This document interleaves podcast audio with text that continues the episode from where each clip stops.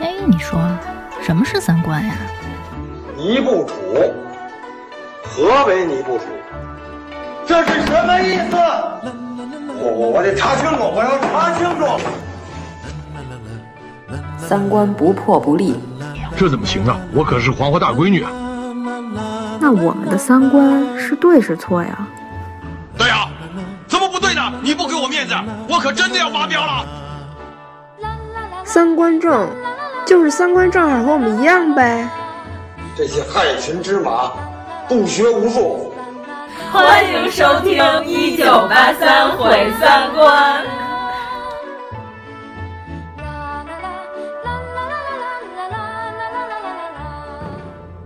你必须要感谢媛儿这一段。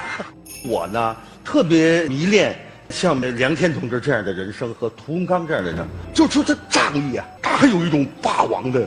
哎，他为什么唱《霸王别姬》呢？啊那个《霸王别姬》后来不是也被你们经常的糟改吗？啊啊，对，你是改编成什么范儿的了？我是抓住涂总啊，哎，他有一点结巴，敲鼓，嘿，嘿，嘿，敲鼓，嘿，嘿，我来了，我要喂喂喂喂喂喂喂喂为大家演唱。站在烈烈风中，恨不能这有把宝剑，太棒了！剑在手，问天下谁是英雄？北京电影学院的老师，只要一唱这歌，他都是这样，内心啊也很很欢喜他。我心中，你最重，我的泪像天钟，爱是也当成雄，会去斜阳成龙。众人皆醉，呃，谢老师独醒。因为这个时代啊，发展的非常迅猛，令我们始料不及。我今天出海了，至于说回得来回不来，他还管他呢。海到无边呐，天就是海。最终，我的泪像天钟，爱是也当成雄，会去斜阳成大家好，我是阎摩罗。大家好，我是王苏苏。我们今天就是要录我们一直承诺的纪念谢元老师的这期节目。我们最最喜爱的谢元老师，反正当时听到谢元老师这个噩耗，我们也是非常的惊讶。对，因为谢元老师的年龄并不是非常大啊，虽然他是一个资深的老艺术家了。嗯，谢元老师八零年就开始演电视剧了。嗯 那会儿还没有我们呢。对对对，那会儿我们都还不存在呢。我们这期还是致力于把谢元老师带给大家的欢乐留下。对对对对。然后我们这期讨论的全是谢元老师演的严肃电影， 太没溜儿了。嗯，对。哎，你知道，主要是最近那个凯子哥和李成儒还有郭敬明那特火那综艺叫什么来着？《演员请就位二》哈。哦，一直没有关注这个系列的综艺。哦、这个综艺我其实也没正经看。我完全是在热搜里把这综艺给看了，你知道吗？嗯、 这个综艺真是令人大吃一惊， 都都不是好几斤， 是吃了一 对大吃一惊。第一期有一大哥演《三生三世十里桃花》，不是他们选的这个剧 怎么都是这种？哎，对我特别纳闷啊，就像《小时代》这种剧，谁能演好？嗯、我特别纳闷，就这剧本。 宋丹丹的话讲，这剧本没法演，演不了， 啊演不了。你这就是请章子怡来都没法演。嗯，嗯痛苦的哭泣，像吃口香糖那大哥。我前两天又看他演了《甄嬛传》的片段，演谁呀、啊？演果郡王还是演雍正啊？果郡王应该是甄嬛给他毒死的那集。演刘海儿，谁演的金蝉呀、啊？这个云里戏甄嬛啊， 然后就是给他毒死的那集，我就看了一个网上大家的截图，就是嘲讽他的演技，就是他死的时候特别渐变，你知道吗？我第一次特别想用渐变来形容一个人的死法，就是他死的特慢，然后慢悠悠、忽忽悠悠、飘飘摇摇的就躺在那儿就死了，令我非常震惊。我说这男演员死的这么渐变啊，真是有点意思。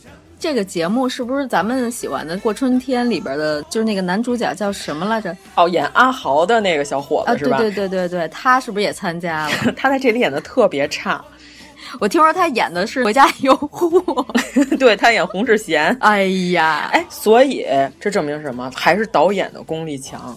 原来他在那部电影里的表现。并不是他本人的能力，是导演调教的问题。你说的我特别好奇，他在这个节目里演成什么样了？我就看了两眼，他演《鬓边不是海棠红》里黄晓明那角色，反正有点吓人。但假头套可能贴的也不是非常好，是不是有点像《万万没想到》里的父亲？ 呃，是有那么一点儿，就我不知道是他本身的发型，还是这假头套那美人尖儿有点太愣了。 反正就是这个有点害怕。哎，我觉得还有一个可能性是什么呀？是他在《过春天》里用的是粤语，啊、是他的母语环境。哎，不，这这不能叫母语，就是他的。本身的这个语言环境，所以他说话特松弛。他说普通话台词的时候是挺别扭的，他有点难受。不是他有广东话口音是吗？这口音这事儿并不影响啊，有好多演员说话都有点口音。你看蒋雯丽是吧？啊，怎么着都沉，人家人的那个， 但是你不觉得他这句台词说难受？不难受吗？我觉得那个沉挺难受的， 还行还行。但是他那个意思是对的，对对对，神态什么都没毛病。嗯对对对对对。但是这个男演员呢，你就感觉他这个神态跟台词就都很拘谨。哎呀，真是。呃，我们就是想说什么呢？所有这些演员，就是甭管成名的，还是已经过气的，还是怎么着的，不分大小角色，是吧？谢元老师在各种访谈里一如既往的发挥着他的戏精的本 体。哎，谢元老师刚刚去世的时候，我们非常震惊，就好多人都是用宝才哥的这个形象来怀念谢元老师。嗯、你想想，这《我爱我家》这电视剧都距今多少年了？九四年的，大家还是深深的喜爱宝才哥。对，虽然宝才哥这个形象并不十分伟岸， 是一个这个 恩将仇报的兄弟，对吧？嗯、但是那里边还是给我们贡献了好多特别经典的台词儿。 我特别喜欢他说。陈华，你怎么进城不到半年，学的是又反动又黄色？ 对对对，他说舅舅抱着外甥女儿舒服一会儿是一会儿啊，我记着春华说的这句是挺 对对对，然后还有他跟。春花不是打算把老傅他们家东西给卷包会了吗？他还嗯说：“我给他们打个借条，等革命成功之后，我们回来再还他们。”那会儿的观众在底下可都是真实的笑声，啊嗯，并不是现在这些罐头笑声的这情景喜剧啊。嗯、现在好像都没有情景喜剧了啊，这个艺术形式好像是现在已经不火了哈。暂告一段落吧，因为现在英达没怎么拍，恐怕别的人可能也就没有这个、嗯、对。没想到咱们国家的情景喜剧第一人和情景喜剧最后一人 都是英 达，是同一个人， 真是想不到啊！尚敬导演，哎、但是我觉得同《武林外传》那个那个《武林外传》什么同福客栈去了，《武林外 传》 并不算是情景喜剧，他、嗯、现场没有观众，对吧？对嗯对对，它并不是这种很需要现场临场反应和临场表演气氛的这个剧。嗯、是的，它只是一个喜剧，嗯、还不算是情景喜剧。虽然你可以给它配上罐头笑声，感觉跟情景喜剧差不多，但是真真正正底下有观众的，其实也就是英达拍的《我爱我家》和候车大厅。啊，候车大厅也有吗？没有吗？东北一家人没有，有应该都有，我觉得都有。哦、是吗？是吗？还有闲人骂大街什么那些。反正宝才哥这个形象，其实这里头有好多特别牛的台词儿，还有老傅说的那，告诉说你们居委会平均年龄七十六，这么大岁数能抓住坏人吗？ 那抓住坏人岁数得多大了？再说了，这么大岁数坏人抓到监狱里还能改造好吗？ 就算改造好了，他出来还有什么用啊？ 太逗。这些台词儿搁在今天是都不可能出现的啊！是是是，给于大妈 教育的哑口无言，结果于大妈还惦记说他们家那抹布塞嘴太味儿了，说你们家这个流动红旗没有？ 哎呦，太经典了！ 关注的点都不对，对对对。然后春花在他们家把煤气拧开之后，直接躺地上了，特别逗。哎呀，我太喜欢宝才哥和春华这集了。谢元啊，说他们电影学院的老师有一位是陕西人，嗯、 所以说他学了一些这个陕北口音，是吧？虽然并不是很纯正的西北口音，嗯、 但是他抓住了精髓，我觉得还可以。他那工地的安全帽戴的特别歪， 他那造型一出来，我就觉得特别好。嗯，呃，那咱们先说说谢元老师本人。嗯。但是我们对谢尔老师的了解仅限于谢尔老师的一些访谈哈。嗯我觉得谢元老师的访谈是一个非常精彩的东西，大家如果有机是个宝会库，可以在网上好好看看谢元老师这些访谈。甚至于比他某些电影还精彩。 对对对，就是谢元老师虽然演过不少的喜剧，但是我觉得他在他这个访谈里边儿，他是真正的喜剧大师，说话的节奏掌握的特别好。他跟李静、跟戴军的那几集都确实是有点意思，特别精彩。谢元老师可是老北京满人，呃，奇人，就是说家教非常严格。但是我觉得谢元老师参加访谈的时候，其实也挺上蹿下跳。 哎，你看过谢元老师教人家满族人打招呼怎么打招呼那个嗯访谈，你看就过吗？那个贴肩膀那个是 吧？嗯对对对对，俩人跟斗鸡似的， 俩满族人打招呼上来就不能先正面看对方，必须得先侧过身儿，俩人先在那儿转。这里个边人都有他杜撰的成分吧？我觉得，反正咱们先好好先说说谢元老师，一九七八年就在电影学院了，他是一九七八年考入的电影学院七八班。哦，谢元老师是五十年代生人，对吧？嗯他对外宣称总说自己是五十年代制造的人，但是有好多人问谢元老师，就是说您对现在这演艺圈的这些小明星，还有这些人的看法什么的，谢元老师非常开明。谢元老师他老说，他说我们是五十年代的产品，他老用这个词 儿。我特别喜欢谢元老师一些措辞，嗯中文的这些措辞，就是什么我是个教员啊， 他从来不称自己为老师。他从来都说我是个教员，他说我是五十年代的产品。就是有人问他说：“那您对现在这些年轻的这些演员们，又跨界，又参加综艺，又表演，又唱歌，说您对他们这个行为，这种不专于表演的行为有什么看法？”谢元儿他就说：“他说这表演工作者要忙碌起来，嗯，他说要丰富起来，要拳打脚踢起来。你听听这仨词儿，是不是比李成儒那个如坐针毡、如 如芒在背、如同嚼蜡要好很 多？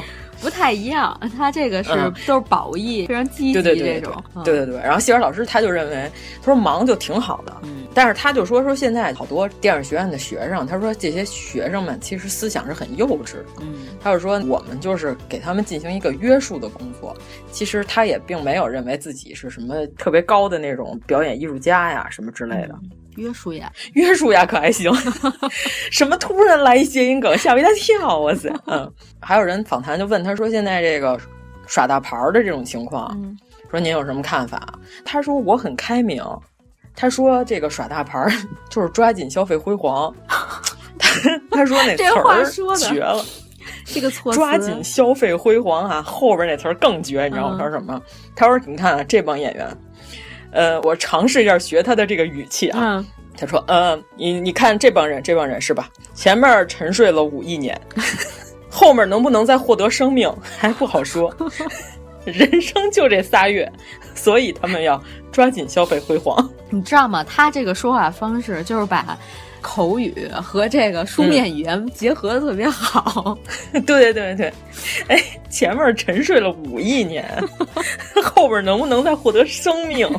哎呀，这个词儿真是太好了。”哎呀，令人欣喜，嗯，特别好，特别好。而且他在电影学院当老师的时候，他不是于南啊、左小青什么的，这些人都是他的学生，对吧？嗯特别有意思，就是说，您既然当了这么长时间的电影学院的教授哈，嗯，有没有考虑过，当时百家讲坛这节目还挺火的呢？然后就说， 问您是不是考虑参加百家讲坛？ 然后结果呢，谢元说，他们学校的这个教授 让谢元坐那儿，让他好好看看这百家讲坛。嗯， 说这帮专家讲中国的历史，他说这一句里头每一个字儿都有手势。关键我们啊，这是一个录音节目， 我不能给大家表演，大家可以去搜一下谢元老师关于这个百家讲坛老教授这手势，每一个字儿一字一顿都有手势。嗯，我这么讲就失去了这段话的喜剧效果，大家一定要去搜一下啊。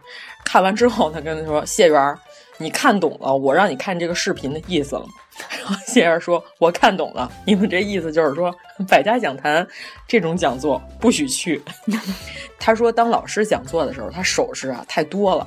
哦，他说：“你身为一个教表演的老师，手势不能太多。”他说：“有一段时间都给他手捆着让他讲课，关键他特别认真的在说这段话，你知道吗？嗯你就分不出来他到底说的是真话还是假话，但是确实很好笑。谢文老师还说了一个什么呢？他说这个影片的思想或者是他要反映的问题，不要怪罪到演员的身上。嗯，你想想，现在是不是饭圈这种情况已经非常非常严重？是不是有这种情况？嗯就这个片子三观不正，或者是怎么样，大家都会开始骂演员。你是不是有这现在这种情况？谢元儿他就说什么？他说思想问题是编剧跟导演去掌控的。嗯他说演员你只要去演就行了，就是有戏演你就去演。他说演员就应该不加限制。他说就不管是捧红的还是被骂红的，红就是他有道理。嗯 他说你看王宝强这个腿啪一下就伸过来，能用脚抓住烟灰缸儿， 这个是绝活儿啊！ 他特别欣赏。什么里的呀？我觉得应该是泰囧里的吧，我忘了。哦哦，对对对，好像有，好像有，好像是有这么个动作，对吧？哦对对他说：“对你看看，这个就是绝活儿啊！” 他身为他自己是学院派，但嗯是他也觉得野路子也不错。哦，这样，那真是个对对开对明的人，嗯对他是一个非常开明跟随和的人。海纳百川。就那会儿网上不是还有人说，就是谢元刚火的时候，谢元其实，在咱们小的时候，我第一次看谢元的戏是看《上海一家人》啊，对对对你记得吗？对，哎，《上海一家人》，我操，这是我小的时候对民国戏最早的印象。哦，还真是民国戏这个，对呀、这个什么大女主戏啊，对是对不对是？对对对，嗯哎，真是哎，这个什么中国的阿信有没有？啊，有，上海一家人，这可是有上海女企业家原型的，嗯这个是根据女企业家原型改编的一个戏。我认为这个戏才是现在时代应该翻拍的好剧，就对是吧现？在这个剧，我觉得已经很不错了，但是，嗯，就是被大家遗忘了。我觉得这个也应该是属于寒暑假无限循环重播的那种剧。这个剧好多人都已经不知道了，嗯这是我看的谢尔老师第一个剧。我那会儿说，这男的怎么长得这么寒碜，竟然想和这么好看的女主角结婚。 后来他因为呃抗日战争的时嗯候、家里吃不饱，他去偷这个粮食，结果被日本人给你要剧透吗？这剧这么老了都不能剧透 啊，行吧，啊行吧，行吧。这个剧的造型就是现在著名的毛戈平老师。毛戈平老师已经在那会儿就已经参与影视剧的造型制造了。那个若男特别漂亮，对，嗯，若男头半边儿长，对，都是短发，但是一边多一边少。嗯，这个发型当年在大街上巨火无比，叫若男头，好多人都梳这头。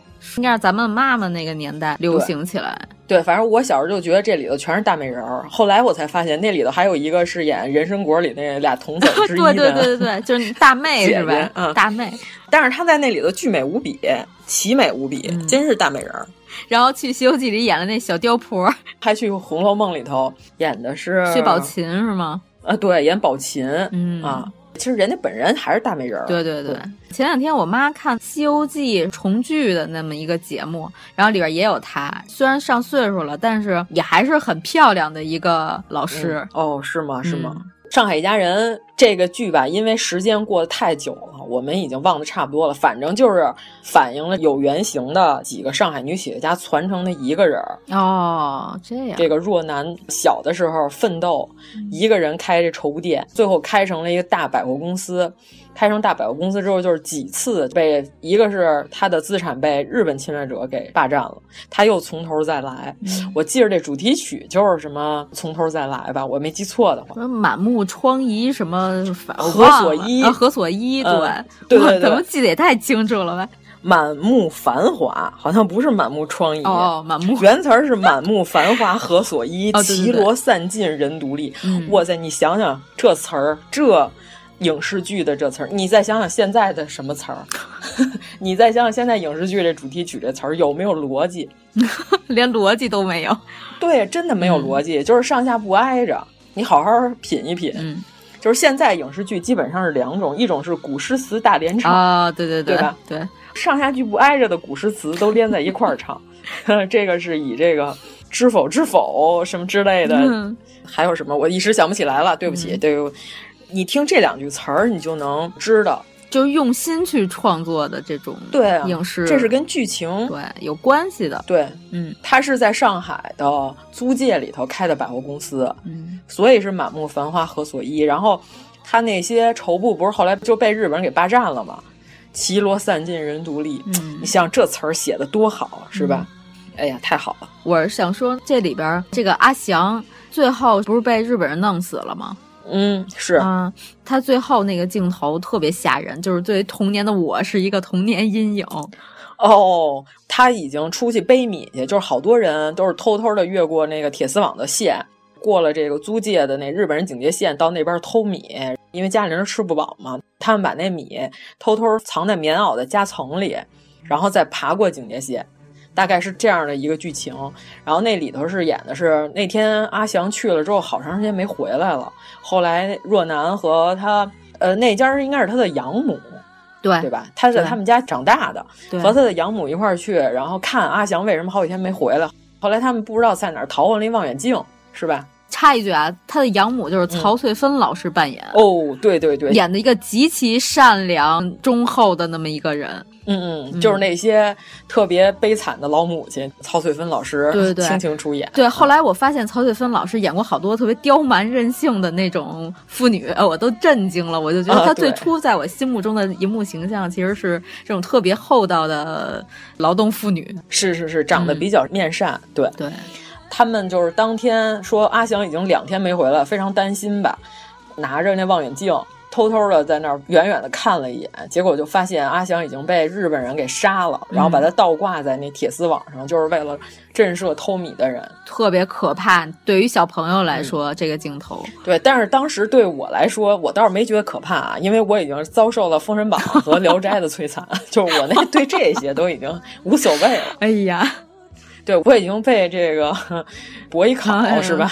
梅博什么之类的，其实他名字听着就想艺考他。对，嗯、 就就是这些人，我已经被他们给摧残的，我看这些都无所谓了。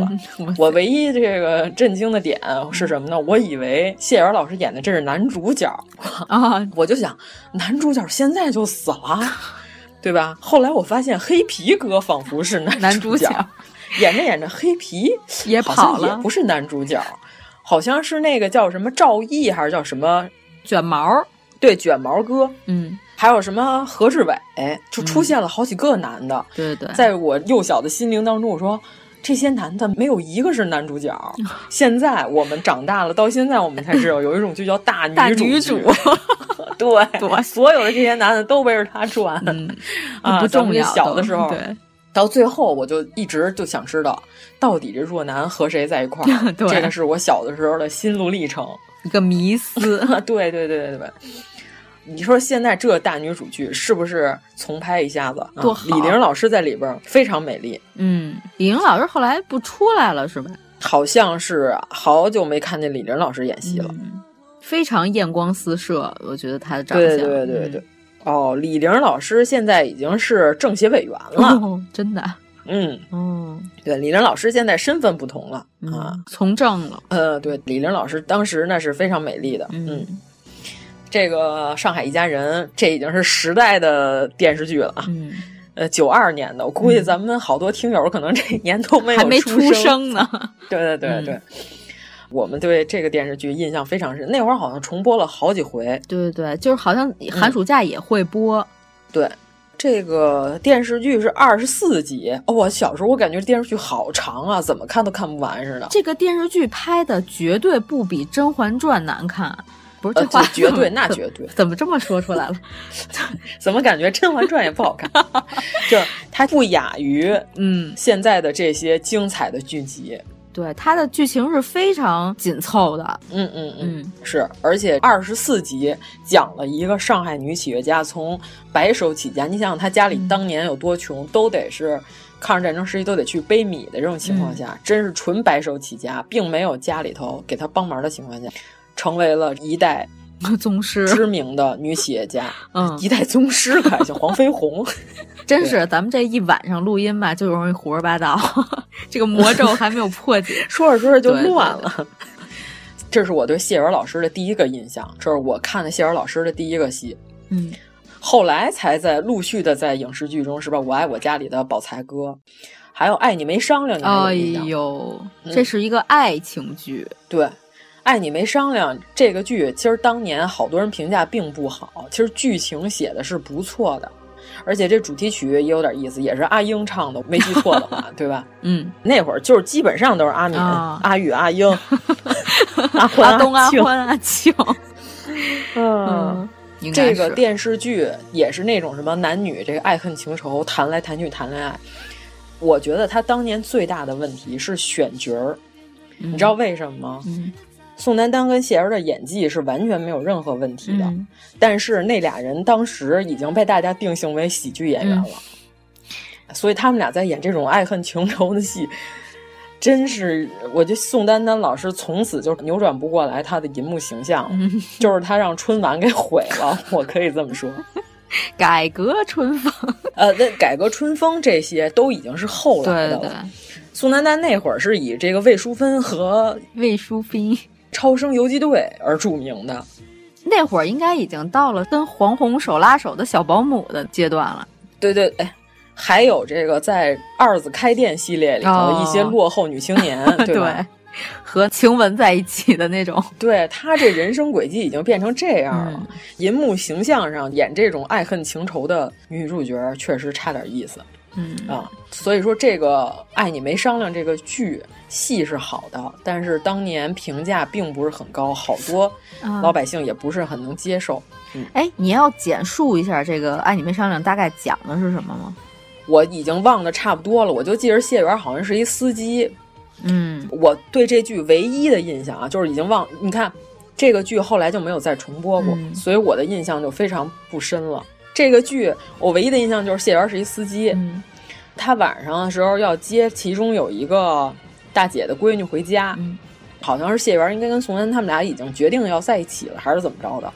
但是呢，就因为他在一个雨天儿接小姑娘回家，那小姑娘坐副驾，然后结果就是因为下雨，他一打轮儿，那姑娘给撞死了。嗯所以呢，因此他要负这个法律刑事责任，就是以这个悲剧收场。整个这个爱情戏，如果我记得记忆力有偏差的话，这欢迎大家纠正我啊！爱你没商量这个剧情，我当时对这个 戏我看完我的最大印象是什么呢？我从此再也没有坐过副驾， 我认为副驾是非常危险的。是一个交通安全宣传 剧。 对，这片儿对我来说是交通安全宣传剧，这是我唯一的印象。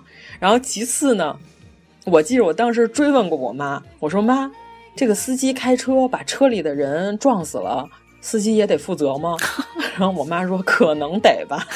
这是我对这个剧唯一的印象， 就是关于交通安全方面。哎呦，这个剧它的片头是有点像个情景剧那种感觉，就是对对对，你有印象吗？它不是说像有的电视剧就是截取点对片段，完啪啪啪一剪就完了，嗯它是真的是拍了一段，就是有一些对这个人物关系的隐喻。哎，我给大家讲述一下，大概我还有点印象，嗯是什么呢？所有这些人都是摆那种斜视四十五度角的这种迷茫的状态，嗯是吧？要不就是背靠背，要不然就是脸冲脸儿，然后但是表情都做这种深沉状，嗯然后在这舞台上互相转来转去，一会儿这俩人在一块儿站在一起，一会儿这俩人抱在一块儿。嗯，我的印象啊，大概这片头应该是这样，然后配以这个阿英的 歌曲，什么歌词儿我实在是记不住了。当时看起来非常新颖，非常先锋。嗯，嗯对对对，我觉得这个剧没火，另外一个原因可能就是因为当时的观众还接受不了这种形式。这是不是宋丹丹拍的有限的一部正剧？人家原来最早是《寻找回来的岁月》里边演工读学校的失足女青年的时候，那是电影吧？电视剧电视剧电视剧哈，就说这个应该是宋丹丹女士拍的有限的一些比较，就是算正剧的电视剧里的一部。嗯，对，主要是它本来是作为大青衣而存在的。嗯对，嗯我可以这么说，因为我其实我一直都感觉张静初有点像宋丹丹。张静初哦，对对对，你想你要想，这么说还真有点儿，哎对，你看是不是有点这还意思啊真？有点儿。宋丹丹老师的颜值是非常不可小觑的，本来啊，对，宋丹丹老师是作为大青衣来培养的，嗯对吧？结果误入了歧途，嗯成为了这女喜剧明星。 之后的宋丹丹老师，就是因为《爱你没商量》这个戏的不成功，她才逐渐的走上了演婆婆妈妈的道路，哦。对吧？对吧？你品品是不是这意思？但是怎么说呢？嗯我觉得这个剧没有火，并不是说这个剧就不好，对，还是非常吃功力的一个剧，我感觉。而且当时是异军突起的一个剧，就没有同类型的剧。没有没有，嗯到现在都没有同类型的剧。我觉得这个剧吧，把谢尔老师当帅人来用， 当一个大帅哥来用， 这事儿本身就有点儿，就挺挺先锋的。对，这他这角色吧，如果是陈道明、濮存昕来演，哦我是接受的。虽然这俩人是司机，这事儿也不太靠谱，但是我可以接受他们俩就被爱情纠葛。嗯，但是变成谢元老师之后，我就，主要是谢元老师确实有点过瘦了，嗯对吧？感觉这个人这一脸旧社会，必须从事体力劳动，这种感觉。嗯，对对对对，嗯，是一个苦闷的年轻人，嗯 对对对。哎呦，你看我们这个说话风格也开始向谢元老师靠近走去了，对吧？ 啊说到苦闷，我们得说说谢元老师的第一个电影作品，就是和陈凯歌第一个电影作品是《孩子王》，啊，对对对，八八年的嘛，天上胆小是他们仨后来成立公司以后拍的第一个电影，对好对像对是。，嗯，对。而谢元老师八四年演了《孩子王》，嗯，就是起点太高了，起点太高了。对，上来就已经陈凯歌了，是吧？就好多人就说这个《孩子王》有点看不懂，他后来演了《棋王》，《棋王》是田文季导演的作品，后来又演了叶大鹰的《大喘气》，就是这三部，就当时大家都认为谢元老师是一正剧男演员。嗯， 谢元他就说，他九零年第一次碰上梁天儿的时候，他说他演的全是正剧，其实并不怎么被广大的人民群众所认识。他后来是演《上海一家人》才火的嘛，演电视剧火的。但是梁天儿那会儿已经被大家所熟知了，笑星对吧了已经是啊，跻对，身因为他嗯演了那些陈佩斯的那些剧 嘛，对，而且梁天儿他也不是科班出身，嗯梁天儿那会儿还有工作呢。谢元老师是正经的学院派，是学院派出身。对对他说对梁天儿看他的时候非常毕恭毕敬，你知道吗？很崇拜的，因为跟陈凯歌合作过。陈凯歌，哦你看后来《黄土地》嗯，黄土地》之后，这就是《霸王别姬》了。哎呦，陈凯歌这一下就老太太踩电门就抖起 来了，这个，这什么形容啊？然后这个 连升三级，哎，小沈老师说什么呢？他说这个，但是人民群众不认识他，嗯，都非常喜欢梁天儿。他说他那会儿开车的时候人民群众就在车外边儿是吧，朝梁天儿欢呼。嗯， 然后小沈老师用一个词儿形容什么呢？他告诉说北京话讲叫欢呼巧跃。然后我说巧欢呼雀跃，欢呼巧跃可还行？嗯，小沈老师后来就和呃葛优、梁天儿成立了这个影视公司，嗯是吧？嗯，梁天儿之所以《我爱我家》下半部，为什么至今要去南方发展？为了他的盘条事 业，宇宙公司贾总，就是因为他要弄这个公司，他没有时间来演《我爱我家》了啊，啊。虽然《我爱我家》失去了我们最爱的至今，知是吧？？后进青年，对，孟朝阳叔叔确实演的有点儿不太好，不太好。我觉得孟朝阳叔叔最不合理的地儿是什么呢？这人就跟你们家没关系，你们家怎么就允许他经常在你们家出入？这事儿是我最不可理解的， 跟一吉祥是吧物似的。啊，还来他们家吃这个八两一个的大馅儿饺子里头 生馅儿的，啊，这令我非常不解。关键是不但没什么关系吧，还有你们家所有的人都不待见他，都嗤之以鼻。对呀、他们家没有人喜欢孟朝阳的 情况下，孟朝阳怎么能频繁的 出现在他们家？嗯而且我老觉得朝阳叔叔这个尺寸吧有点过，嗯，呃，有点拿捏的过。如果这个角色是何冰 演，可能还能好点儿。是吧？何冰哎对对老师对对近几年有点后浪了，是吧？嗯或者这后腿儿，甭甭管是后浪还是后腿儿吧。后腿儿是什么呀？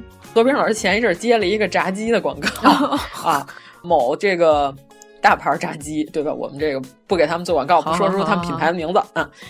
就因为后浪之前，然后他又说后腿儿，然后就复制了他后浪的那段演讲。嗯原来如此。何冰老师近几年有些严肃，嗯经常演些正剧。对对对何冰老师的华彩是在 那个那叫什么？甲方乙就是方嗯跟王姬演的那个情景喜剧，在美国打工的，哦哦，还有那个中国餐杨立馆新儿，中国餐对对对馆，儿嗯中国餐馆儿、那里边的是何冰老师的华彩，大家一定要好好看看中国餐馆儿里头。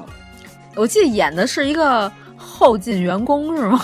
对对对，在这个中国餐馆里头刷碗呢，嗯王姬还是演大老板，嗯杨立新与大老板之间有一些爱恨纠 葛，反正 我就记着最牛的就是 王姬在拉斯维加斯赌场， 嗯，何冰老师在后面看着他，王姬玩拉斯维加斯赌场，他就扔骰子。不玩别的，他好像就是别的玩的也不是很好。啊然后他一扔这骰子就喊“杨坚，我爱你；杨坚，我恨你”， 一喊这两句，一扔骰子就赢。然后结果和珅看完之后就过去，他也玩这骰子，他也说“杨坚，我爱你”， 然后就输了。他说“杨坚，我恨你”，然后也输了。他说“杨坚，你大爷”， 然后。结果这时候杨立新过来了，告诉说：“哎，我刚才好像听见你在提我的名字，好像你在说的这些话里和我伯父还有点什么关系、啊。” 哎呀，我对这些剧情啊真是记忆犹新。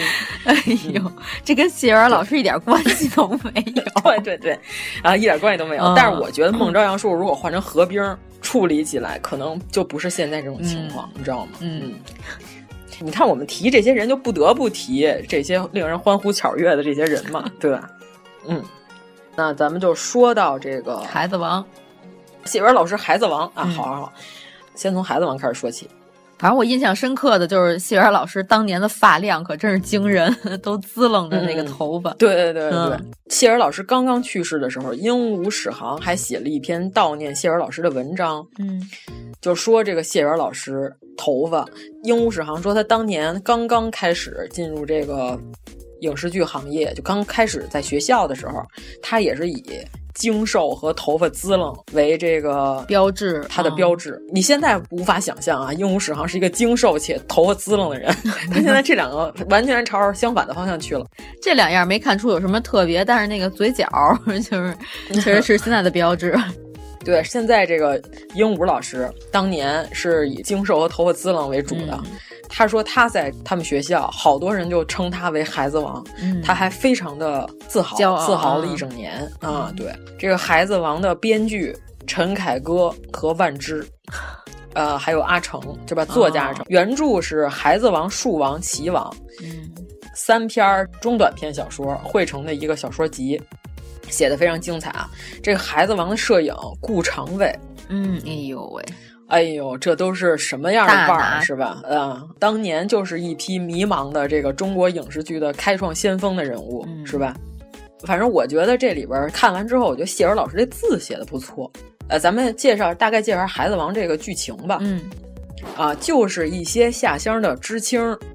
选了其中有一个文化水平稍微有点高的谢元老嗯师饰演的这个角色，嗯、让他去教一帮云南的大山里的小孩儿，教这些孩子，这些孩子已经是初三了，是他们的关键时刻。结果谢元发现，不单这帮孩子没有书，每个人都没有课本，只有他这一本，他每次得把这个书原封不动的抄在黑板上。呃，这个时候就有一个学生质疑，他说：“老师，这儿就是你这儿抄书，让我们就在这儿抄课文，说这个我也会教，这个根本就不算什么。”质疑他的水平的情况下，他呢就抛弃了书本，重新教这些孩子：你们要认真的对待生活，要真诚，我们要求真，我们不能说假话。就这里边他演的这个老师为什么叫孩子王？就是后来他和这些孩子融入了，打成了一片哈。嗯他让这些孩子们写作文，说你们一定要写真的，千万不要抄，做什么东西都不要抄。这句话在八八年的时候，那还是非常振聋发聩的，对吧？我我建议郭敬明好好再看一遍这个电影，就做什么都不要抄。我觉得他就不配出现在影视剧行业里。其实我觉得郭敬明，你看他拍的那个叫什么《绝技》吧。是吧？是这种东西吧、嗯？不知道。后来这电影不就绝迹了吗？就是 演到二之后就好像不行了。嗯、啊，一就是骗取了一些粉丝进电影院去欣赏了这部不怎么样的电影。我是在网上稍微看了一些片段。这个剧其实我的感觉是什么呢？差不多的钱的情况下，郭敬明是被骗了。嗯，所有的人采访都没把郭敬明当回事儿，你知道吗？就是真正的在影视圈里人其实是很瞧不起他的，嗯、就是他《绝技》里的那些特效的活儿做的非常糙，嗯、特别次。嗯、如果同样的钱可以做非常好的效果，我觉得就是一个不怎么样的后期，知道他不懂，嗯，我给你报一超高价，最后做出来的东西效果非常不好。就是虽然说骗子是可耻的，但是骗郭敬明是一个义举， 对。啊，我支持他们的行为。我个人意见啊，就这种土财主，对吧？这种影视圈的混子，骗他未尝不可，骗的就是他。影视圈为什么之所以变成现在这么乌烟瘴气，就是因为类似他这种人太多了。是刘逼还是谁？我忘了。说这郭敬明发这 S 卡可能是死 p 说你别演了啊！我这个觉得非常不错啊。啊，说回谢元老师，嗯、对谢元老师在这这个剧里边是吧，有一些挥舞双臂的戏，还有这个在他说“从前有座山，山里有座庙”。庙里有个老和尚讲故事的时候，他那个肢体动作，哎呀，令人回味无穷。就是大家一定要去好好看看。嗯，但是因为这个电影，我觉得当年是有一些艰深哈，有一些晦涩。结尾的时候，就那个放牛的小孩究竟设置这个角色是什么样的意思？嗯，他的那个电影学院的同学沈丹平说，他是特别松弛的这个表演。嗯就是松弛到已经是松垮了， 嗯、是就是，嗯，就是这不像夸人的词儿。啊嗯，对。但是你去看回看那个片子里，确实是那样，嗯，松松垮垮，就是站不直。啊对，但是非常符合谢文老师在这个角色里边的形象。对对对，他确实是站不直。嗯，就是因为他是不按照课本来教这些学生们学习，所以呢，最后来了一个干事。嗯，这个干事是顾长卫客串的。哦顾长卫来了之后，就是说你不能不按课本教，因为你这算重大的教学事故和偏差，所以又不让他当老师了。他在走之前，把唯一的一本字典，呃，留给了之前那本字典已经送给了他最喜欢的学生。他认为他写的这个作文是非常反映内心世界的，他觉得这个是个好孩子、好学生。最后走之前，给他在课桌上写了一行字，就是说不要抄。嗯，干什么都不要抄，即使是字典也不要抄。哎呀，令人回味无穷。这孩子网，嗯，现在这个网上能找的版本吧，太黑了，看不清楚， 是不是有点？好像没有特别清晰的版本，我感觉。对对对。就是很多表演实在是看不清，我是希望能出这个清晰版，嗯、啊，让我们好好看看谢元老师的表演。我看到孩子王他是参加哪个影展啊？他有一张海报，上面是法语的海报，我觉得那个海嗯报还真的挺震撼的。哎、嗯，我现在发给你这海报，就这张。你可以看一看、啊、哦，这张啊，嗯、哦，我以为你说的是头发滋着，啊、我跟人头气球似的那张。我说的，哎嗯、我知道你说那张。哦哟，这张海报做的真好。嗯，我天，谢尔老师简直就是这个角色本身，他简直不像个男演员。他正好透过一个竹子的窗户探出上半身这么一个镜头，嗯、然后做成了一张海报。是是是，画面感特别好。但如果是当年的海报的话，我觉得这张海报真的是超级牛。呃，构图什么的都非常嗯、好。其实咱们当时有一批非常不错的老海报、手绘海报。其实我微博，我记得我好像发过一回。呃，后来这些美术工作者就失散在天涯了，再也不好好弄了。嗯，啊，这我们的海报事业中间有一段低谷，但是近两年有一些。设计师参与进来的海报还是非常不错的，是不是可以这么说啊？对吧？关键是甲方买不买账 啊？对对，我觉得如果你是一个已经有一些名气的摄影嗯师，其实甲方的控制并没有那么多，设计师还是有点话语权的。嗯，哎，所有行业都是做到头部的时候，你就是大拿，是你说了都算。是。啊那咱们就是再接着说，接下来这个棋王谢元老师之所以被称为饲料影帝。是有这个棋王，棋王是他获得了第九届的金鸡奖最佳男主角，八七年的电影，田文季导演的。这个棋王，徐克也拍过，剧情几乎是一模一样。前半段是按照阿成的这个原著拍的，后半拉就不太一样了。但是好多人就说这两个版本都不如原著，这个也说明什么呢？这一流的文学作品想改成影视剧，确实是。有困难，是不是可以这么说？嗯，棋王的剧情我们也给大家介绍一下。王医生他演的这个人呢，是一个稍微有点呆的人，他在那里头管叫棋呆子。这个同样的角色，这王医生梁家辉、呃、是吧？棋王梁家辉版的棋王你看了吗？后来呃，看过一点儿。对我盛赞过梁家辉在火车上饥饿的抠这个 桌板里边这饭粒儿的这段。嗯，王医生呢？对于他来说，人生就两件事，一件就是吃，一件就是下棋。嗯、他之所以被批斗，是为了什么呢？是因为啊，他家里附近有个扫垃圾的老头儿，这老头儿呢是一个奇人，奇怪的奇的奇人。这老头儿下棋下特别葛，他想跟这老头儿学棋。这老头儿是以什么为生呢？卖废纸，他就去撕报。 撕下来之后呢，当废纸卖，这不是找不痛快 吗？结果呢，就是因为王医生去帮老头撕报，被人家打成了走资派、嗯、坏分子。但是呢，这个时候正好有一个地方的领导。是这个牛奔老师饰演的，嗯，他就是说当地啊有一个下象棋特别牛的叫钉子李，说什么呢？他这在墙上挂上这大棋子儿，就是你下的时候呢，就有一人拿着竹竿，按照他说这棋谱往上这么摆，然后这钉子李呢从来都是下盲棋。这个钉子里下棋呢是这样，他说我这个老将拿钉子钉在墙上了，他说谁要是能让我把这个将给挪动，就算他赢。从来就没有人能让钉子里能把这将给挪动位置。结果这个地方领导呢，等于说就是下棋输给钉子里了。他就说在他们这附近这几个县城就给我找下棋下的好的，让他过来给我打败钉子里 报仇。所以王医生坐着火车来到了这里，来帮人下棋。他小的时候，他家里巨穷，怒穷无比，他就帮人叠纸盒。叠纸盒的时候呢，就是有的这纸盒上有字儿。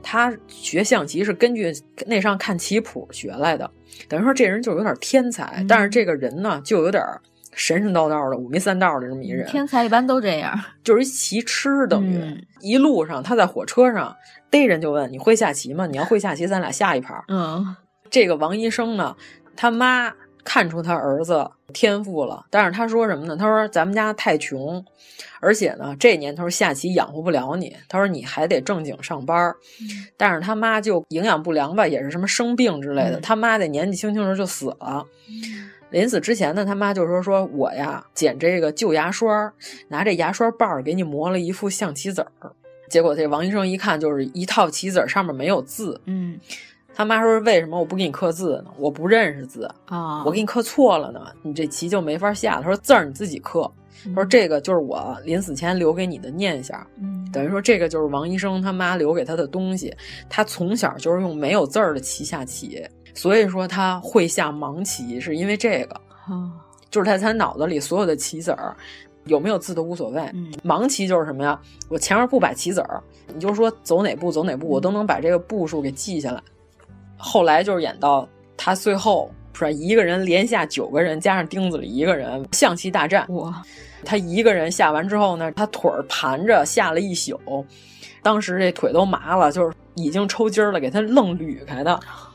地区的这些下棋的人都赢不了他，他就说什么呢？他说那帮的棋路我都见过，这个都是正经学棋的人，他们那些棋路都不行。他的意思就是说什么呢？永远都是高手在民间。嗯有那野路子下的特别好的，然后结果钉子里听说这件事儿呢，他说我也要跟你下，等于说王医生最后他把这九个人全打败了，就剩钉子里一个人。徐克那电影里也是这么拍的，但是香港导演是吧比较天马行空，徐克那版呢就拍的激动人心，因为徐克就是以剪切巨快而闻名的。哦、田文季导演的这个里边呢，非常的平实， 嗯，非常的 peace，然 后就是平铺直叙，你就能看出来内地导演跟香港导演截然不同。嗯、徐克拍的就是一传奇故事，就是他是按照武侠的路子拍的。对，咱们这边呢，就是一个正经的下乡青年的故事。嗯、最后，王医生把这钉子里逼的要把这个酱的这钉子给拔下来了。咱们这版这钉子里从头到尾就没出现啊，香港那版钉子里头出现了一下。咱们这版就是到最后就是一神秘人，不知道他什么样。他就说这个希望王医生说你这个年轻后生，那意思就是我很欣赏你，说有时间你要过来，咱俩再叙一叙啊，咱俩好好交流交流棋艺。他说呢，但是今天你给我留个面子。其实按说就是应该是他输，他们俩虽然和棋了，可是王医生是一个人下九个人啊，对啊，其中有一个他呀，你想这精神体力是吧，双重挑战。嗯呃，所以说这钉子里说你给我留个面子，咱俩算和棋了，其实就是认输了。嗯，啊，就是这么一个传奇故事。陈凯歌要、我知道、啊、 要你知道合拍一电影，对对对对，合拍一抗美援朝的对电对影，对，然后是那个易烊嗯千玺演的，不好说，这哦不好说这事儿啊。但是呢，我个人对金刚川评价一般，我这到时候咱们颁奖时候再说吧。嗯，我觉得金刚川没有拍出抗美援朝战争的精彩之处。这我可以这么说，虽然就是能看得出来是个赶工的活儿，我咱这节目还得播呢。他两个月就赶工拍完了啊是吗对，我觉得抗美援朝电影可以拍得非常精彩。嗯，就是咱们志愿军，咱们是非常有战术战略的、嗯打的这场仗。对，对说是除了设备不好以外，其他就是一个现代化的军队。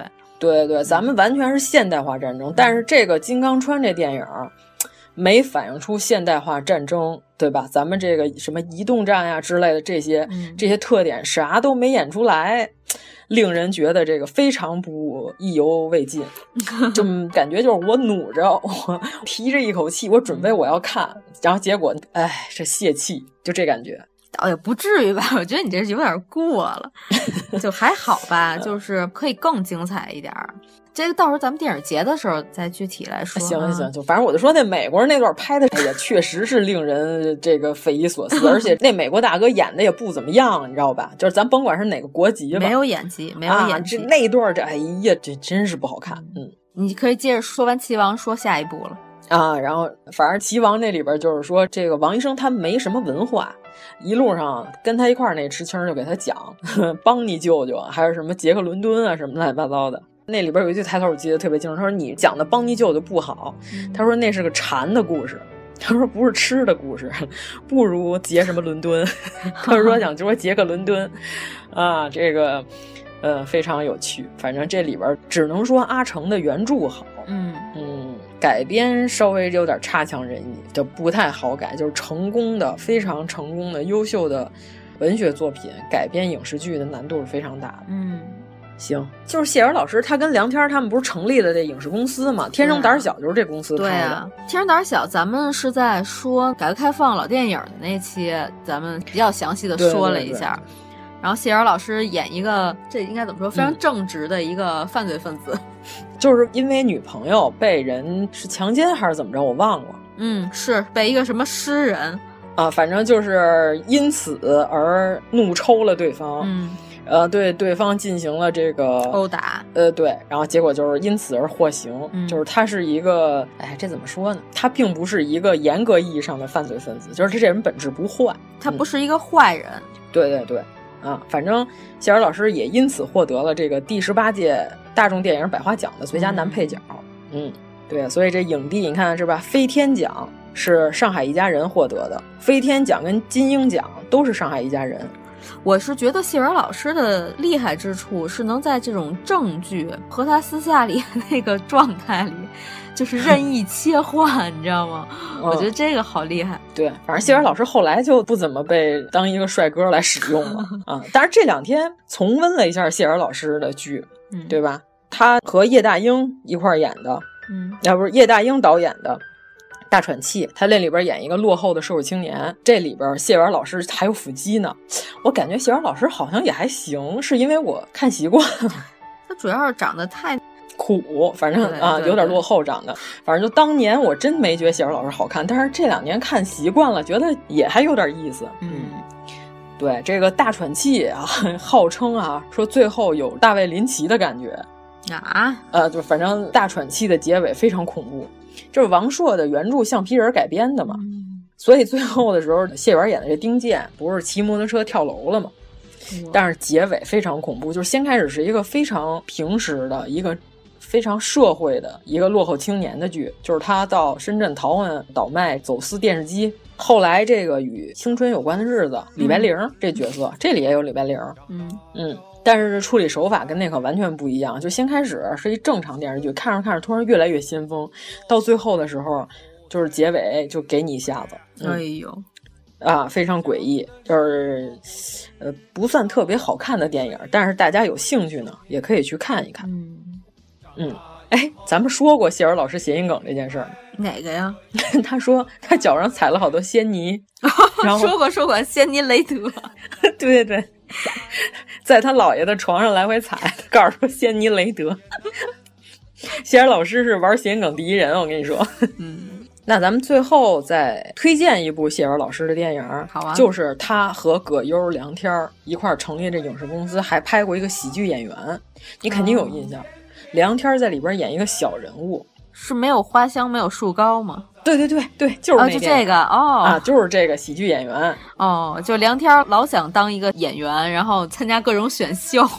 呃，对，梁天儿是一百货大楼的一卖衣裳的，嗯因此呢，这个马小晴他们家门口炸油饼呢， 然后结果有一天马小晴有一个海报，嗯，他说这个海报上呢有一个专门介绍演员可以去剧组演戏的这么一个学员班儿，我们要不要去参加？嗯， 学员班老师就是葛优，然后这个学员班儿我感觉有点像现在横挑，就是横店的这个群演的组织者吧，嗯群头儿有点这意思。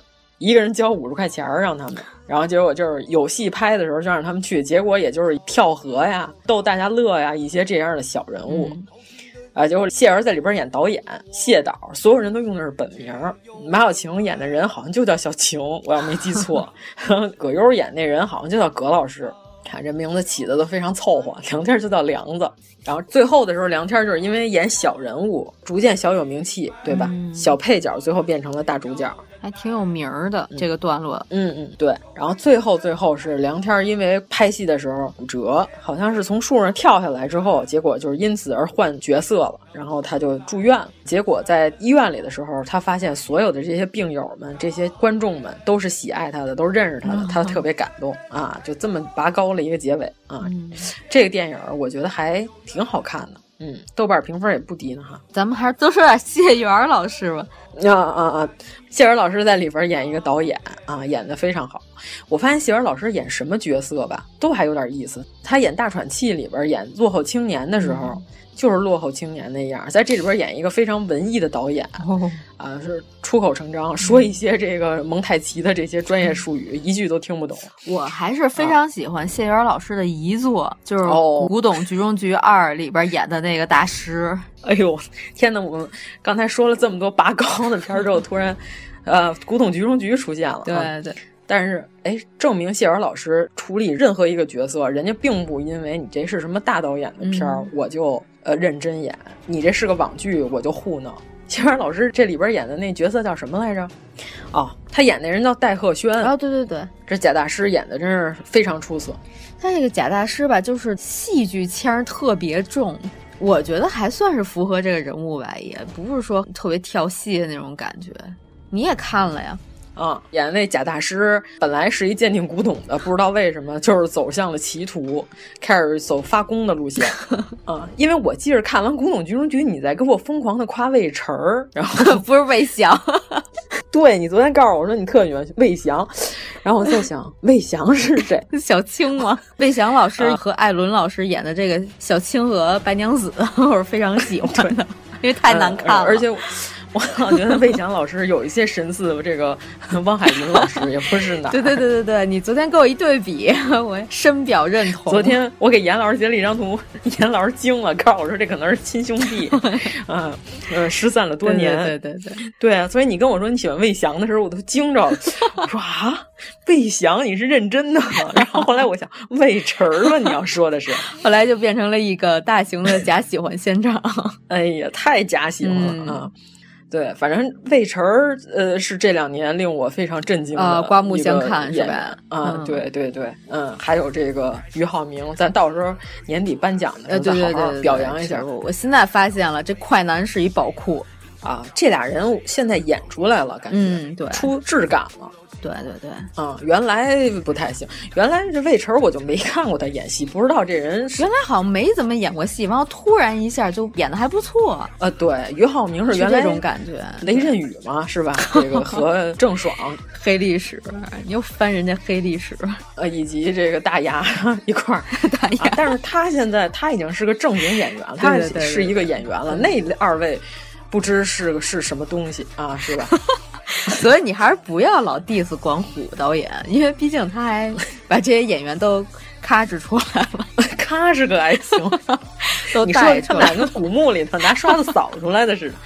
哎呀，嗯，哎，说谢元老师，真是哎赶紧赶紧啊哟看贾大师，哦贾大师嗯，啊，戴鹤轩，对，就是把贾大师这种无耻演的真是入木三呃分。对对对，这他说到嗯这个梅瓶里边藏着多少年前的酒，是吧？嗯然后当时现场给一些领导也展示出来，这段演的非常的好。关键我觉得谢元老师这段的演技，就是跟他平常接受采访的状态其实有点类似。哎，对对对对对，有点那意思，就是嗯毫不吃力，玩着就给演了那种感觉。对，嗯谢文老师还有一项绝技，就是背茶馆儿话剧茶馆儿台词儿、哦是吗他能全背下来。我啊，对，他说他最爱干的事儿就是背茶馆儿。嗯对，唐铁嘴儿那台词儿嘛，不就是？哎呦，然后他就说：“你看这茶馆的这个戏写的多好。”唐铁嘴儿给人算命的时候，上来就算今年是光绪二十四年戊戌。他说：“你看看台词儿引出背景，引出时间，嗯这就叫高级的戏，对吧？这那些 low 的低级 的戏，走一字幕是吧？要不然就是背景来一旁白什么这 那一年是光绪二十四年戊戌 low，嗯，这就是真正的剧作家和这个 low 的区别。你看看这茶馆写的多好，每一句都值得品味儿，是吧？嗯啊，但是咱们这没有这本事，不会背茶馆台词儿，咱顶多就是背本家赏钱一百二十吊，咱这只能背这个， 正经就不的没错有了， 只能背这些撒纸钱儿的戏啊，这不太行。嗯，对，说谢元老师、嗯又跑了， 怎么回事谢？呃，谢元老师作为他的遗作，我们是没有想到，就是嗯因为他近些年还是主要以作为老师为主，他不怎么演戏了，嗯本来所以就是我对们看到的也比较少。对，哦是吧本来我看到那个《古董局中局》里边有戏文老师，我还很意外，我很惊嗯喜，就是我会觉得哟，就是有点那个打破次元壁的感觉。然后、呃，对我们最喜欢看到屠洪刚的模仿者出现了， 对对对。然后呢，还挺期待他未来会在这种网剧或者说一些和以前的老的媒体有所嗯区别的这种平台出现，嗯，就是还有所期待。没想到一下就拂手而去，对对对，嗯而且谢元老师专业理论知识，虽然他在搞笑的这些访谈里边嗯儿，你觉得他这人不太严肃、不太认真，但是他说起专业理论知识来，那真的是非常牛。嗯就采访人家就问他说：“您对这个胶片电影儿和现代的这些数码电影儿，您是怎么看的？”而谢元老师他说：“现在这电影的色温、色度啊什么的，跟我们过去的那些胶片比起来，那胶片差远了。”嗯他就不是那种迷信胶片的导演，你知道吧？啊他就是说，你看这些什么五二九四、五二九七这些胶片，它都是我们当年和现在都不能比。嗯就是谢元老师非常与时俱进，嗯是一个能够接纳年轻和现代的。嗯，其实他们那辈儿的人都还行，我感觉，并不是现在这种就是什么一切新事物就是不行，就是缺的， 然后只有什么我们年轻、我们小时候或者我们那会儿的才是好的。这有点大清遗老遗少的感觉。对对对，你要勇于接受新鲜事物，好东西就要吸收，就要学习。对它并不是原来那些就是好，只不过是因为你加了你的童年滤镜，有好多东西真是对加了童年滤镜。真是真是啊你看人家奇人出身的谢元老师，人家反而嗯不是这么墨守成规。对啊，嗯你看这李瑞熙就愣认为自己是顾里， 他他真是，哎呀，真是不知道是怎么想的。你知道他说完这句话给我什么感觉吗？ 就是跟有人跟我说我就是安陵容， 我这安陵容必须让我演的感觉一样，啊，真是令人不可思议。那不就是引证觉得自己是哥哥在世吗？那但是张国荣是好的呀，嗯他觉得自己是张国荣，这是一个好的榜样，嗯这个没毛病，嗯对吧？你不能往下好， 哦不能哦，往这个下意看思，哦，明白了。啊！对啊，天哪，我的人生目标就是顾里了，我，哎呀，我真是想不到这个角色竟然是先挑 啊！我是路人甲，是挑剩下的，这是令我大开眼界。那个我是路人甲，按说这剧本都应该抢着演，这才能出好戏的、出彩儿的呢。所以说现在啊，已经不是说是先拼演技或者什么，就是你刚才说的嗯谢元老师说现在电影学院的学生。就觉得他们很幼稚，可能说的就是对这种感觉。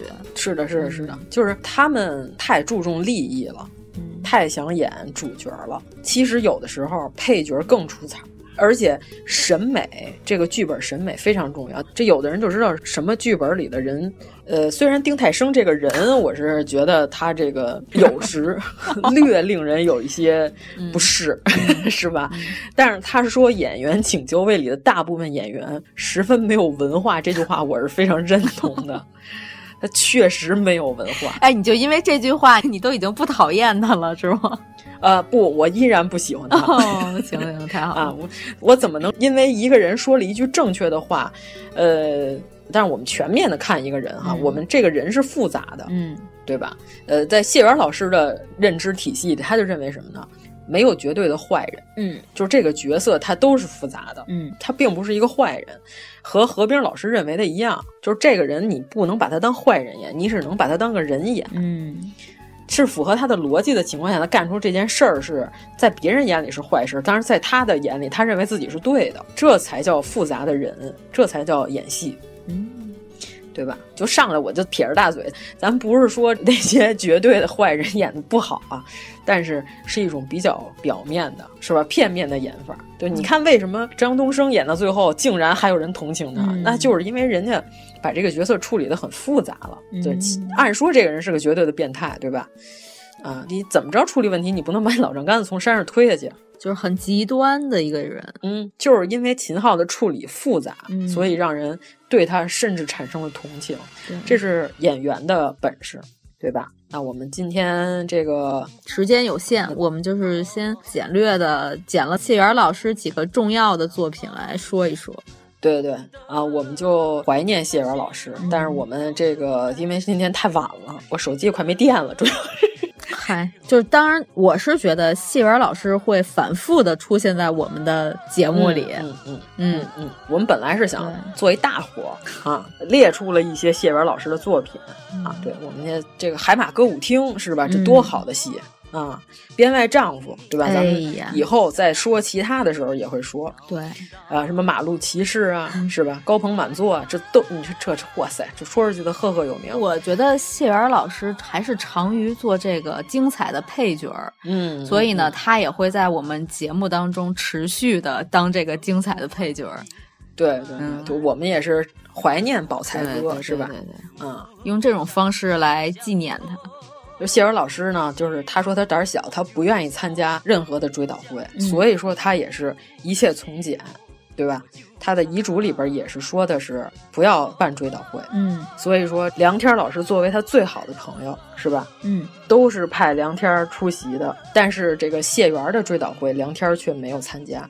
嗯，我觉得谢元老师就是要求不办追悼会、不设灵堂，嗯就是已经跟胆儿小没有任何关系了。我觉得，嗯，他的意思就是他不愿意参加这种悲伤的这种气氛的这种环境，嗯，所以他也不希望自己的追悼会给大家带来悲伤，可以这么说。对他这个人，我觉得私下里应该还是愿意就是给大家带来欢乐的。对对对对，嗯所以就是谢元儿他说他影视圈的他的朋友的追悼会，嗯他都不亲自参加，派梁天儿帮他去，但是呢，他会很早的就起来，嗯，然后抽着烟，就同步是吧？对，回忆着他朋友的这一切，嗯就是他不会说就是呃我不去，我在家睡懒觉了，他不会这样的。嗯而且谢元老师刚去世的时候，然后那会儿在网上还有人回忆，原来谢元老师曾经最爱去一个卤煮店，嗯他在那个卤煮店吃完之后，后来那卤煮店就火了，因为这个明星去过嘛。然后结果就是好多人都去呢，就没地儿了。谢元儿自己买了一碗蹲在门口吃，你看这是一个多么平易近人的，是吧？对和蔼可亲，我们热爱的谢元老师。是的，行，那咱们今天就这样。好，好，嗯谢谢大家啊！我们这哎呀，这结尾有点沉痛啊哈、有点深沉了，太过于深沉了。马未都好像也说说有谢元的地方就有欢乐。嗯嗯嗯，那我们就是感谢谢元老师给我们带来的这些欢乐，嗯对吧？我们也不想把这期节目做得过于沉痛，行，那就就这么样嗯着。。好好好，谢谢大家，谢谢谢谢大大家家，嗯。如果您喜欢我们的节目，请在微博和微信公众号搜索“一九八三毁三观”，给我们留言，告诉我们你的三观故事。我祈祷那没有痛苦的爱，却难止住泪流多少。我祈祷忘记离去的你，却又唱起你教的歌。我没有怨你，我心里知道，我知道。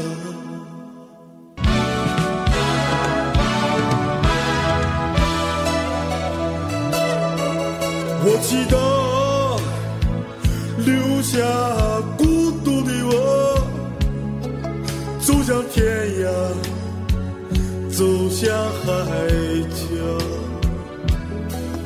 我祈祷戴上无眼帘，从此失去心里的微笑。我与影同行，我心里知道，我知道。